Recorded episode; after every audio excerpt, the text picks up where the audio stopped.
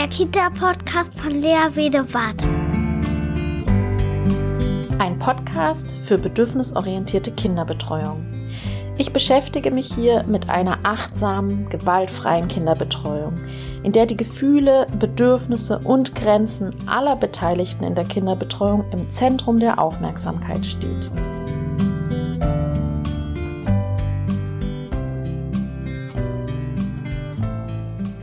Hallo zu der Kita Podcast. Ich bin Lea und ihr seid jetzt im zweiten Teil der Folge Umgang mit den eigenen Gefühlen als Fachkraft gelandet. Wenn ihr hier einschaltet, dann hört zuerst auf jeden Fall mal den ersten Teil davon, bevor ihr hier weiterhört, weil das ist ein gesamtes Gespräch und das ist der zweite Teil davon. Wenn ihr den gerade gehört habt, den ersten Teil, dann geht's jetzt hier los mit dem zweiten Teil. Viel Spaß beim Anhören. Als Beispiele hatten wir vorhin ja auch besprochen, das fand ich auch so schön, als du meintest, wenn dann die Kinder zum Beispiel irgendwie ankommen und in der Einrichtung und total süß sind und, und so lieb und so und dann, und dann sind Fachkräfte da, die dann sagen, ähm, oh, kommt die nicht zu mir? Und dann vor dem Kind am besten noch. Ne? Mhm. Und, und das und Kind fühlt sich zerrissen. Das, und dabei löst man ja bei dem Kind negative Gefühle aus. Es fühlt sich zerrissen, es fühlt sich schuldig, weil es dann nicht zu der Fachkraft in die Einrichtung, also in die Gruppe kommt. Und mhm. das hat ja mit dem Kind erstmal eigentlich gar nichts zu tun. Ne? Das ist ja ein organisatorischer Akt. Und, ah. und da wirklich seine Gefühle zu reflektieren, was es auslösen würde im Selbstwert des Kindes, wenn ich jetzt authentisch meine Gefühle dem Kind präsentieren würde. Genau. Ne? Und wenn es sozusagen für das Kind negative Gefühle auslöst oder ein Einschnitt in den Selbstwert ist, dann ähm, sollte man es wirklich reflektieren und unterlassen und gucken, trotzdem gleichzeitig zu gucken, welches äh, Bedürfnis befindet sich immer dahinter, wenn ich so ein Gefühl in mir hochkommt, weil Gefühle nochmal, wie gesagt, immer wieder ein Hinweis auf Bedürfnisse sind, mhm. um dann zu gucken, wie ich das Bedürfnis anders erfüllen kann. Was ich dabei auch wichtig finde, ist zu gucken, wie du schon sagst, welche Lernaufgabe hat das Kind gerade. Zum Beispiel, wenn ich möchte, dass das Kind seinen Körper selbst bestimmt, indem es entscheidet, wer es wickelt und äh, zu welchem Zeitpunkt es dazu bereit ist, dann sind das schon sehr viele Dinge, die ein Kind beachten muss. Nämlich, will ich jetzt gewickelt werden? Hm, die Windel ist zwar voll, aber eigentlich wollte ich das noch zu Ende spielen und soll der das machen? Nee, der war letzte Mal mhm. so hektisch, das möchte ich eigentlich nicht. Und wenn ich dann noch mit reinbringe, dass ich mhm. sage, ich würde dich aber gerne wickeln und das macht mich sonst traurig mhm. und er würde eigentlich dich auch gerne wickeln, weil ja. er hat dich noch nicht gewickelt, dann gebe ich dem Kind noch fünf weitere Aufgaben zum Denken. Total und, Überforderung. Und überfordere es dann, weil es auch wir können nur so schnell auf Gefühle und Momente reagieren, weil wir Lebenserfahrung haben, mhm. diesen Moment schon 30 Mal erlebt haben. Mhm und danach entscheiden. Und das hat das ja. Kind in dem Moment nee, nicht. Nee, genau. Auch abzuwägen, was das Kind wirklich braucht, was es eigentlich auch überfordert einfach. Und ja, aber die eigenen Gefühle da wirklich zu reflektieren und was auch das Ziel dabei ist, ne? Wenn ich das Gefühl jetzt authentisch benenne, was bewirke ich im Kind mhm. und was hat das für mich für einen Sinn? Ne? Genau. Und, und, auch wie authentisch muss ich sein. Mhm, also muss ich dann, würde ich jetzt vielleicht anderen Menschen gegenüber, Erwachsenen gegenüber total ausrasten? Ist das das eine? Oder kann ich beim Kind dann erstmal ausrasten ja sowieso nicht, aber kann ich bei dem Gefühl, was ich dem Kind mitteilen möchte, nicht auch erstmal die Power rausnehmen? Mhm. Das hatten wir mhm. zum Beispiel, wenn wir übergehen zu Wut und Ärger, mhm. mhm. zu Wut und Ärger von Fachkräften auch, dass wenn man kennt das ja, man sagt Sachen 15, 18 Mal, dass man etwas anfangen möchte oder dass man möchte, dass aufgeräumt wird. Und irgendwann wird man ungeduldig. Und in dem Moment ist einem natürlich noch bewusst, dass man das Kind jetzt nicht anschreit oder ausschimpft. Aber manchmal hat man halt nonverbal diese Botschaft. Man steht auf, man stampft auf das Kind zu oder man fährt ganz schnell auf das Kind zu. Und in dem Augenblick erwischt ich mich manchmal und auch Kollegen sich manchmal dabei, so eine Geschwindigkeit zu haben und auch so offenbar so eine nonverbale Botschaft, ohne zu schreien, ohne zu schimpfen, die das Kind einschüchtert. Dass Kinder mhm. zum Beispiel dann unter den Tisch verziehen oder schnell um die Ecke gehen. Und das sind aber Das sind aber Angstverhaltensweisen von den Kindern. Also das Kind hat in dem Moment, wenn auch natürlich keine existenzielle Angst, schon Angst davor, was jetzt als nächstes folgt, weil mhm. es weiß ja noch nicht, dass ich nicht vorhabe, es auszuschimpfen. Es hat hoffentlich so eine Ahnung, weil ich es noch nicht getan habe, aber es hat in dem Moment nicht die Gewissheit, dass keine negative Folge folgt. Ich mhm. habe das Kind also in dem Moment schon gewaltsam, mhm. nonverbal gewaltsam mhm. in so eine Bedrohungssituation gebracht und muss danach dann sehr viel mehr Arbeit leisten, sanft auf es einzureden und den Konflikt, mhm. der dann entstanden ist, sanft und bedürfnisorientiert zu klären. Das heißt, wenn ich vorher schon weiß, mhm. ich habe diese Energie und sie rausnehmen kann und versuche zwar authentisch, aber mit viel weniger Drive auf das mhm. Kind zuzugehen, kann ich immer noch dem Kind vermitteln, dass mich das stört, authentisch und genervt hat mhm. und trotzdem diese Bedrohlichkeit rausnehmen. Mhm. Aber wie machst du das? Weil da würden jetzt viele sagen, boah, das ist ganz schön schwer, weil wenn wir jetzt wirklich zu Wut und Ärger übergehen, Wut ist ja so ein Gefühl, der das kocht in einem hoch. Ja. Also das heißt, das ist einfach dann plötzlich da und wenn man nicht sehr achtsam ist und sehr reflektiert und schon äh, die ersten Anzeichen irgendwie im Bauch wahrnimmt, dass mm. das einen stört und mm. da nicht rechtzeitig das wahrnimmt, dann kocht das so hoch und ist einfach da. Und dann genau diese Energie rauszunehmen, das finde ich immer ist enorm schwierig. Wie machst du das? Das ist genau das, was du sagst, nämlich achtsam zu sein und diese Achtsamkeit mit einzubringen. Und das ist wirklich eine Trainingssache, glaube ich. Und ich, ich arbeite schon sehr viele Jahre mit Kindern und Jugendlichen und habe da vielleicht dann einfach viel Zeit gehabt, das einzuüben. Aber ich mache es wirklich wie bei den Selbstwirksamkeitserfahrungen bei Angst, so dass ich versuche, in dem Moment, wo ich einen Konflikt entstehen sehe, mich zu reflektieren. Mhm. Nämlich, was ist deine nächste aktive Handlung mit dem Kind, die mit meinen Gefühlen zusammenhängt? Nämlich eine authentische Wutreaktion oder authentische Kränkung wie möchtest du, also das ist, das hört sich jetzt so an, als würde das ewig ablaufen, aber wenn man ein bisschen mhm. Übung hat, dann läuft das sehr mhm. viel schneller ab. Dann mhm. ist da dieser achtsame Moment, man denkt sich, oh, die Situation kommt mir bekannt vor. Ich möchte jetzt aufstehen und auf das Kind zulaufen. Mhm. Und in dem Augenblick regelt das tatsächlich dann bei mir schon mein Kopf und sagt so, okay, hm, du bist jetzt drei Schritte schnell gelaufen, stopp, mhm. lauf einen Tick langsamer und ah man kennt ja auch oft diese Gestik von nonverbaler mhm. Kommunikation. Versuch ein bisschen offener auf das Kind zuzugehen. Mal, oft hilft das schon, die Arme nur etwas weiter vom Körper wegzunehmen. Man kann sich da wunderbar mhm. das mal durchlesen. Vielleicht können wir in die Shownotes so ein Achtsamkeitsding reinmachen, wo dann auch steht, wie man die Körperhaltung so bei nonverbaler Kommunikation hat. Mhm. Und dann auf Kinderhöhe zu gehen mhm. und dann zu besprechen, was für ein authentisches Gefühl man hat. Also, ah, okay. dass ich wirklich Geschwindigkeit rausnehme mhm. und schon bevor ich beim Kind ankomme, auf Augenhöhe gehe, mhm. mich runterbeuge, offene Arme signalisiere und mhm. versuche dann durchaus auch noch ein bisschen deutlicher, also nicht unbedingt flüsternd, sanft, sondern auch durchaus ein bisschen deutlicher nochmal das Kind anzusprechen.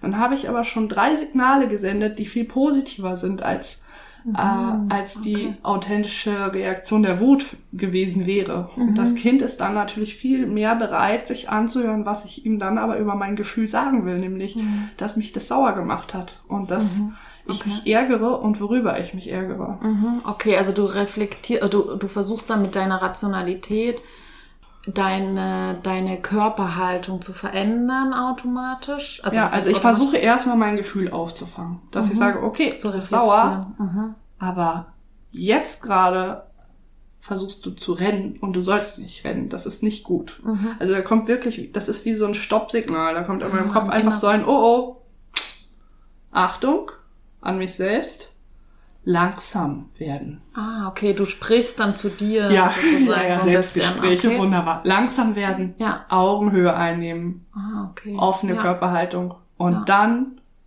durchaus authentisch, also es ist nicht so, dass ich dann nur auf Kuschelkurs bin, mhm. durchaus authentisch äh, die Situation klären. Bei mir ist immer wichtig, dass wenn ich noch deutlicher mit dem Kind sprechen will, ich gewissen Abstand einhalte. Mhm. Weil wenn ich Kind dann in seine Komfortzone gehe, in seinen Sicherheitsbereich, ja. so unter einer Armlänge oder sonst irgendwas, was das Kind halt, ich kenne ja die Kinder, ja. was dessen Sicherheitsabstand ist. Dazu habe ich übrigens auch eine Podcast-Folge, ah, äh, achtsamer Umgang mit körperlichen äh, Grenzen. Genau, genau. Da könnt ihr auch reinhören. Also ja. ich versuche dann schon auch noch auf Abstand zu gehen und dann dem Kind aber authentisch mein Gefühl zu äußern. Mhm. Also dass ich dann wirklich auch sage, nee, das fand ich jetzt gerade richtig doof. Mhm, okay. Und das hat mich gestört und ich habe mir das und das gewünscht und mhm. dann hat mich das sauer gemacht. Ja. Und können wir dafür eine Lösung finden. Und dann kommen oft die Kinder entweder auch näher oder sie bleiben, wo sie sind und reagieren dann darauf. Ja. Und das klingt jetzt nach 30.000 Schritten, aber das ist wirklich, ja. wenn man am Anfang schon einen davon schafft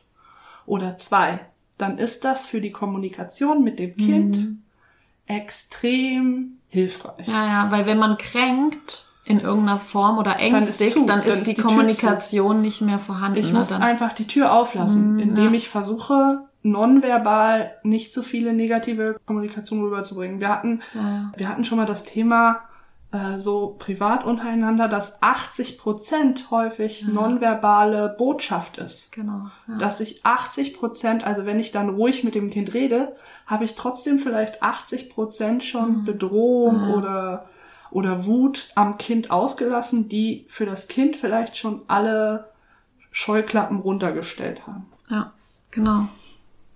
Aber vielleicht können, jetzt haben wir ja schon darüber gesprochen, wie man so mit eigener Wut umgehen kann, also wie man so agieren kann. Vielleicht gehen wir nochmal einen Schritt zurück und überlegen uns nochmal, welche Situationen hauptsächlich Wut bei uns auslösen. Die das auslösen, das ist halt auch so eine Sache, die, die wir auch reflektieren müssen, nämlich habe ich jetzt, was weiß ich, um 14, 30, 15 Mal gesagt, dass das Kind aufräumen soll, obwohl das Bedürfnis nach Ordnung vielleicht nur bei mir besteht? Oder habe ich das um 14, 30, 15 Mal gesagt, weil wir etwas anderes planen, wofür wir den Raum brauchen? Also das heißt, eigentlich entsteht ja Wut immer, wenn wieder ein Bedürfnis unerfüllt ist. Das heißt, das ist ja das eine Thema, was du gerade meinst, wenn ein Kind zum Beispiel nicht hört, wenn ich jetzt irgendwie was ganz oft sage. Genau. Ne? Zum Beispiel, das würde uns ja sehr wütend machen dann. Genau, also wenn die Kinder nicht hören, ähm, ist, glaube ich, was, was uns sehr schnell so antriggert. Und ja. wenn zum Beispiel man das Gefühl hat, Kinder provozieren einen, also sie tun etwas vermeintlich deshalb, weil sie mich ärgern wollen. Ein wahnsinnig häufiges Motiv, dass Ganz man Kindern provo provokantes Verhalten unterstellt quasi wenn man jetzt rein aus wissenschaftlicher Sicht das anguckt, dann geht das ja vor dem vierten Lebensjahr geht es ja schon mal gar nicht, weil die ja sich gar nicht äh, in andere hineinversetzen können. Und ne? auch dann, wenn man mal zählt, wie oft Menschen Kindern provokantes Verhalten unterstellen, dann wäre es wahnsinnig traurig, weil äh, das ja hieße, dass sich die Kinder den ganzen Tag darüber Gedanken machen, wie sie jemand anderen provozieren und ärgern können. Und eigentlich sind die ja den ganzen Tag damit beschäftigt, sich selbst die Welt zu erkunden und alles Mögliche rauszufinden. Also äh, die, alleine die Wahrscheinlichkeit, dass mhm. sie den ganzen Tag darüber nachdenken, wie sie mich ärgern können, ist schon irre gering. Ja, ja. Also bedürfnisorientiert gesagt heißt es ja immer, wenn die Kinder etwas tun, was wir nicht einordnen können, was wir nicht verstehen. Also das ist oft auch ein Motiv, warum man ärgerlich wird, ähm, wenn man etwas nicht versteht, wenn man wenn man irgendwas nicht nachvollziehen kann, warum Kinder wie genau, handeln. Ne? Genau. Und einfach nochmal gesagt, Kinder sind bei unserer Wut, das finde ich einen ganz wichtigen Punkt, nur der Auslöser, der Tropfen aus de, auf dem heißen Stein. Die sind nicht die Ursache meines mhm. Erachtens. Das heißt, die Ursache, warum wir wütend werden, ist ein unerfülltes Bedürfnis. Und das ein Triggerpunkt. Ein Triggerpunkt ist das neue Modewort. Ja. ähm, das heißt, genau. ein Triggerpunkt, der aus unserer eigenen Biografie entstanden ist, aus unseren eigenen Verletzungen, eigenen Traumata, die dann in solchen Situationen wieder hochgekocht werden. Und das merkt man dann auch, wenn es so eine Unverhältnismäßigkeit bekommt. Man so wütend ist und das gar nicht mehr richtig abklingt und, und man gar nicht so richtig damit umgehen kann und so, dann weiß man einfach, das ist ein eigenes Thema. Ne? Ja. Und ähm, da sollte man, finde ich, hinschauen, wenn man schon merkt, in welchen, oft sind es dann immer ähnliche Situationen. Zum Beispiel immer, wenn man das Gefühl hat, das Kind hört nicht. Immer dann werde ich richtig sauer. Und dann zu überlegen, was ist denn das für ein Bedürfnis dahinter? Also möchte ich mir ist das so wichtig, respektiert zu werden, dass, dass eine Reaktion kommt auf, auf meine Belange. Dass ich gehört werde. Dass ich gehört, dass ich gehört werde. In meinem Bedürfnis, Und das in meinem ist doch eigentlich, das ist doch eigentlich verrückt, oder? Man möchte, dass die Kinder hören. Eigentlich ist das nur eine Projektion von meinem eigenen Bedürfnis, gehört zu werden oder wahrgenommen zu werden oder respektiert zu werden. Und da, das dürfen wir uns immer wieder bewusst machen. Also das ist natürlich jetzt nur ein, eine Idee oder ein Bereich woher kommt unsere Wut? Was ist da unser eigenes Bedürfnis, was wir erfüllt brauchen? Und das hat in dem Moment, wir meinen, das hat mit dem Kind zu tun und das Kind ist jetzt das Böse und wir geben so eine Schuld an das Kind ab. Ja. Dabei hat es mit dem Kind erstmal wenig zu tun. Das ist in seiner Welt. Das macht es nicht mit Absicht. Das ist in seinem Spiel. Ich weiß auch, wie schwer das ist, aber wir dürfen unsere Triggerpunkte immer wieder uns bewusst machen, warum ist das denn so? Wie kommt das zustande? Woher kommt das? Und da das auf jeden Fall reflektieren. Auch, auch seine eigenen, sich selbst damit auseinanderzusetzen und seine eigenen Wunden dann auch mal zu lecken, sich um sich zu kümmern. Also, und dann mal zu sagen, okay, vielleicht kommt das ja aus meiner Kindheit, vielleicht kommt das auch aus meiner Beziehung oder aus ähnlichem. Mhm. Und ich könnte jetzt was für mich und für mein inneres Kind oder den, die, meine Gefühlswelt tun und mich darum mal kümmern und damit den Kindern oder dem eigenen Kind auch die Verantwortung entziehen, da auf mich zu sehr Rücksicht zu nehmen, ohne die Lebenserfahrung zu haben, zu wissen, dass es Menschen gibt, die sowas erlebt haben. Das kann ein Kind überhaupt nicht einschätzen. Genau. Auch nicht nach vier Jahren. Also es wird noch wahrscheinlich noch bis 20, 30 brauchen, bis das verstehen kann, was dahinter stecken kann. Ja. Ja, und wir haben ja auch im Erwachsenenalter immer noch Unverständnis, warum manche Total. Menschen so und so handeln und es macht uns dann wütend oder so. Das heißt, das geht ja nicht weg, wenn wir erwachsen werden, aber wir dürfen, wir sind da bei Kindern irgendwie äußerst streng. Und aber ähm, hast du noch konkrete Beispiele so, was, was uns so wütend macht im mhm. Alltag? Lautstärke und Unordnung sind so ja. Trigger, die viele erwachsene Fachkräfte dann sehr treffen. Zum Beispiel, wenn es nachmittags unordentlich ist und das eigene Bedürfnis nach Ordnung nicht erfüllt ist, wollen viele dann unbedingt, dass alles aufgeräumt wird oder dass immer alles sofort weggeräumt wird, auch wenn es vielleicht noch im Prozess ist, wenn mal ein Auto aufgestellt wird und ähm, noch nicht fertig gebaut ist. Also, dass vielleicht gerade noch was im Prozess ist oder die Kinder noch spielen und wir dann entscheiden, es muss aber jetzt alles sauber sein, weil das jetzt mein Bedürfnis ist. Und die Kinder das dann nicht verstehen und dann auch oft auch überhaupt nicht reagieren, weil die sich denken, macht für mich überhaupt keinen Sinn. Und man das Bedürfnis dann komplett durchsetzt und dann aber zehn Minuten später das Spiel auch wieder zulässt und dann alles wieder ausgepackt wird und so weiter und das Ganze eigentlich nicht so einen richtigen Sinn ergeben hat, dass jetzt einmal alles aufgeräumt sein muss, sondern dass es eher so das Bedürfnis der Fachkraft ist. Ja. Genauso bei Lautstärke, dass wenn es einem zu viel Trubel wird, man dann oft den ganzen Raum mit allen Leuten runterfährt und leiser macht, nur weil es einen selber stört. Dabei könnte man auch in dem Moment sagen, meine lieben Kollegen, ich hoffe, es passt gerade, also wenn genug Leute da sind, ich muss mal kurz fünf Minuten vor die Tür gehen. Ich muss mal gerade vielleicht ins Büro gehen oder so, irgendeinen Raum, der aufgeräumt ist, geordnet ist, wo es ruhig ist, mhm. und mich da mal kurz runterfahren und mein Bedürfnis mal kurz erfüllen und dann komme ich wieder. Also. Ja. ja. Ja, das ist, das ist auch echt wichtig, das zu reflektieren. Warum räumt man auf? Ist das, da ist das dann auch so häufig so eine Prinzipienreiterei, ne? So dieses, damit die Kinder lernen aufzuräumen, müssen sie jetzt hier mithelfen oder so. Und dann ist häufig nicht klar, dass, das, dass die Kinder gar nicht verstehen, warum eigentlich. Und ja. das mein Bedürfnis ist und sie aber auch das Prinzip aufräumen dann häufig noch gar nicht so verstehen. Also was hat es denn für einen Sinn? Für sie wäre das auch okay, wenn das alles hier liegen bleibt. Und Kinder respektieren aber das Aufräumen eher, wenn es heißt, okay, wir räumen jetzt auf, es gibt gleich Essen, wir brauchen den Platz zum Beispiel oder mhm. wir möchten in den Bewegungsraum gehen, dann räumen wir hier vorher auf oder wir ja. möchten rausgehen.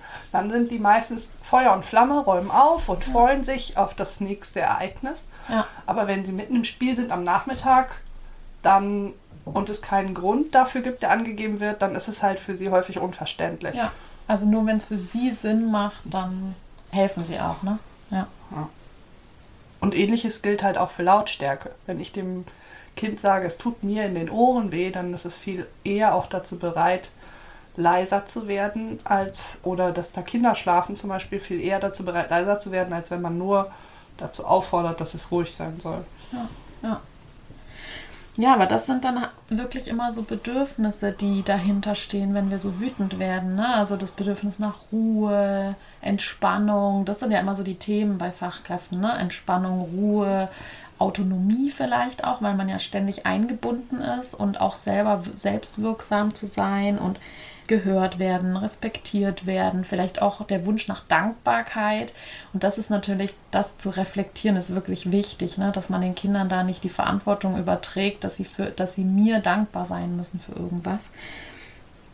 Bei was ich auch häufig merke, dass Wut entsteht, ist äh, so Konflikte unter Kindern, dass, dass wir dann sehr schnell überschwemmt werden von diesen Gefühlen, die eigentlich die Kinder haben dass die Kinder wütend sind, wir angetriggert sind, weil das vielleicht ein Gefühl ist, was früher nicht so von also nicht so erlaubt war, ähm, so sich zu ärgern, zu streiten und wir dann sehr schnell überschwemmt sind von diesen Gefühlen, die eigentlich die Kinder haben. Sehr häufig auch so eine erwachsene Sicht, nämlich dass Kinder, die in ihren Augen gar nicht so einen großen Altersunterschied haben und die auch viel miteinander spielen, für uns einen wahnsinnig großen Altersunterschied haben. Das kleine Einjährige und der Zweijährige haut dem die Schaufel über und dann haben wir für das Einjährige so viel, dann mhm. sagen wir, oh nein, das ist doch noch klein und das ist noch dies und das, das Zweijährige denkt sich, okay, das ist doch gar nicht so viel kleiner, ich kommuniziere den ganzen Tag mit dem Kind, das kann jetzt wohl auch mal verstehen, dass ich diese Schippe benutzen will. So. Und wir sind aber in einer ganz anderen Welt, für uns ist das ein kleines Kind, das ist noch ja. ganz nah am Baby und das andere ist ja schon viel aktiver, das ist schon voll groß.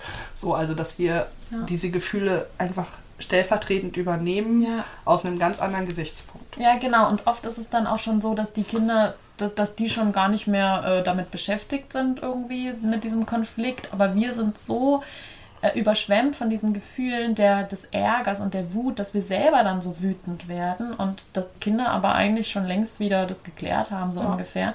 Und dann wieder, das kommt ja aus von irgendwo ganz tief, ne? Und das dann zu so zu, sich darum dann zu kümmern, dass ich eigentlich vielleicht gerade mein Kind sehe, mein inneres Kind, was dann damals nicht respektiert wurde oder damals eben nicht gesehen wurde in Konflikten oder mit, mit der eigenen Wut oder so, ne? Und mhm. da sich dann da auch wieder sich selbst zuwenden und überlegen, ja, warum ist das denn so? Welche Glaubenssätze verbergen sich dahinter? Darf ich keine Konflikte zeigen? Darf ich Konflikte haben und sich da dann immer wieder zu sagen, Konflikte sind in Ordnung, dürfen sein und so weiter. Das, das lindert dann auch so diese enorme impulsive Energie, die da manchmal dann so hochploppt.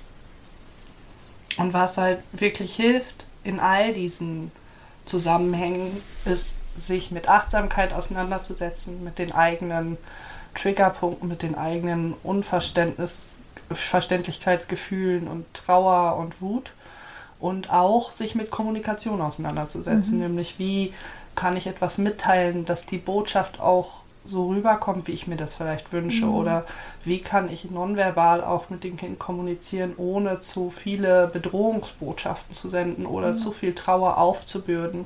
Ja. Und sich da einfach selbst damit zu, zu beschäftigen, was nicht nur äh, als Fachkraft hilfreich ist, sondern automatisch natürlich im Umgang mit allen Menschen ein großer Vorteil ist, wenn man ein bisschen darüber Bescheid weiß und sich selber lesen kann und mhm. dann auch auf sich mhm. selber reagieren kann. Ja.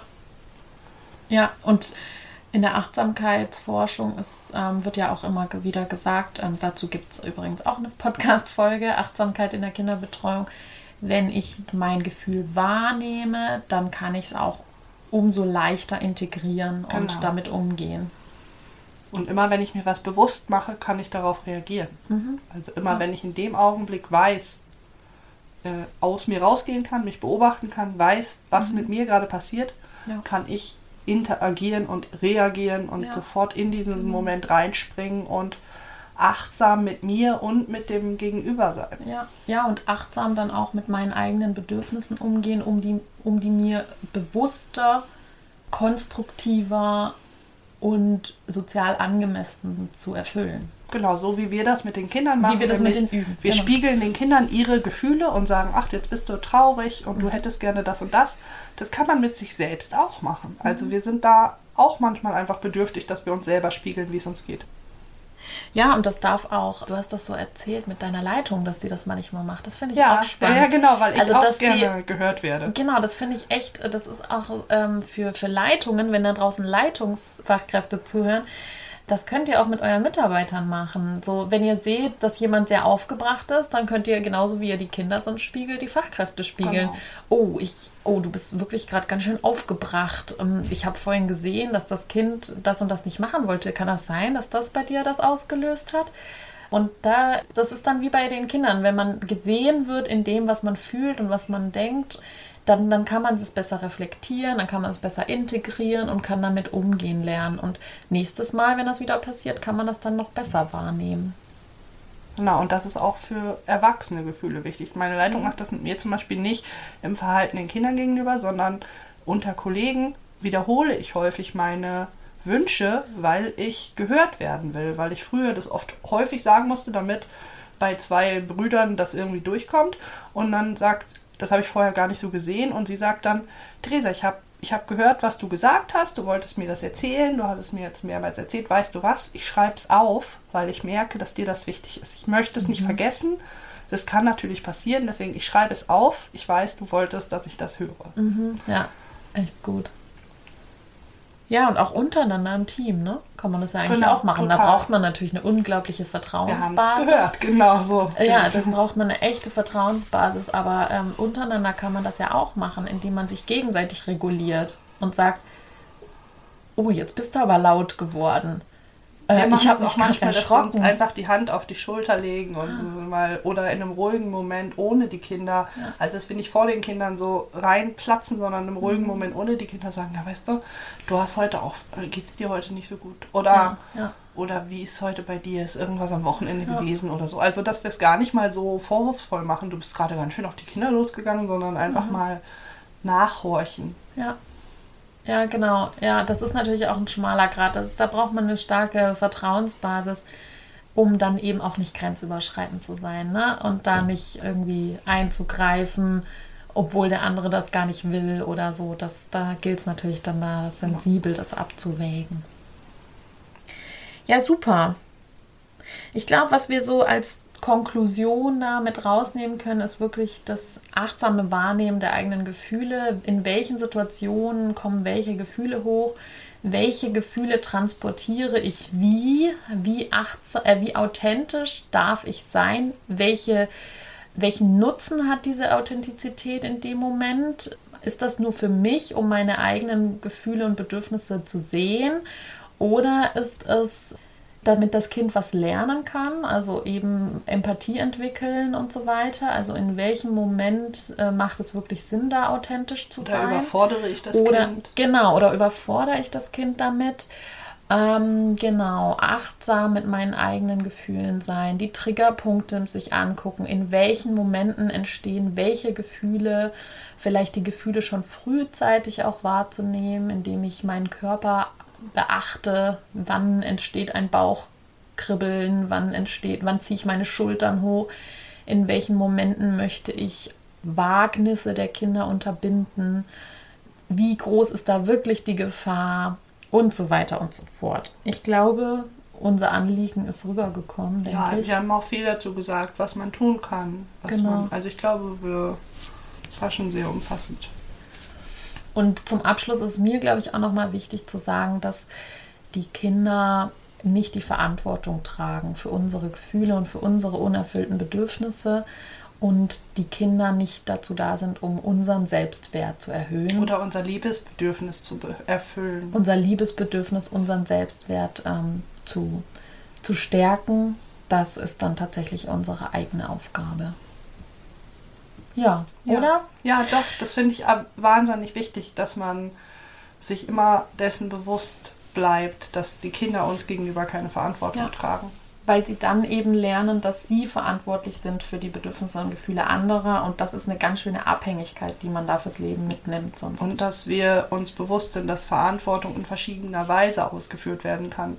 Dass ich abwägen kann, wann habe ich die Sicherheit noch und wann ist es schon überbeschützend. Ja, ja. Schwieriger, sensibler Prozess. Ja, ich hoffe, ihr konntet einiges mitnehmen und schreibt mir auf jeden Fall. Ich bin gespannt, wie ihr so mit euren Gefühlen handelt und umgeht. Da freue ich mich natürlich immer, wenn ihr mir schreibt unter bo.kinderbetreuung at googlemail.com. Die Kontakte sind natürlich auch auf meiner Website www.bedürfnisorientierte-kinderbetreuung.de.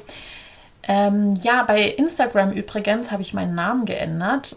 Äh, ich heiße jetzt nicht mehr bo.kinderbetreuung, sondern der Kita-Podcast alles zusammen, ähm, damit man mich besser findet. Und äh, ja, dann die Facebook-Gruppe, wer sie noch nicht kennt, bedürfnisorientierte Kinderbetreuung. Und dann ja. würde ich sagen, Theresa. Ja, wir dann, sind da damit durch. Es war mir ein, ein großes Bedürfnis, diese Folge zu machen, weil ich damit, mich damit immer viel beschäftige und freue mich, dass wir das ja. gemacht haben. Vielen Dank dir auf jeden Fall. Und dann wünsche ich euch noch einen schönen Tag und bis zum nächsten Mal. Tschüss. Tschüss. BOK Bedürfnisorientierte Kinderbetreuung. Gemeinsam für starke, sich selbstbewusste Kinder.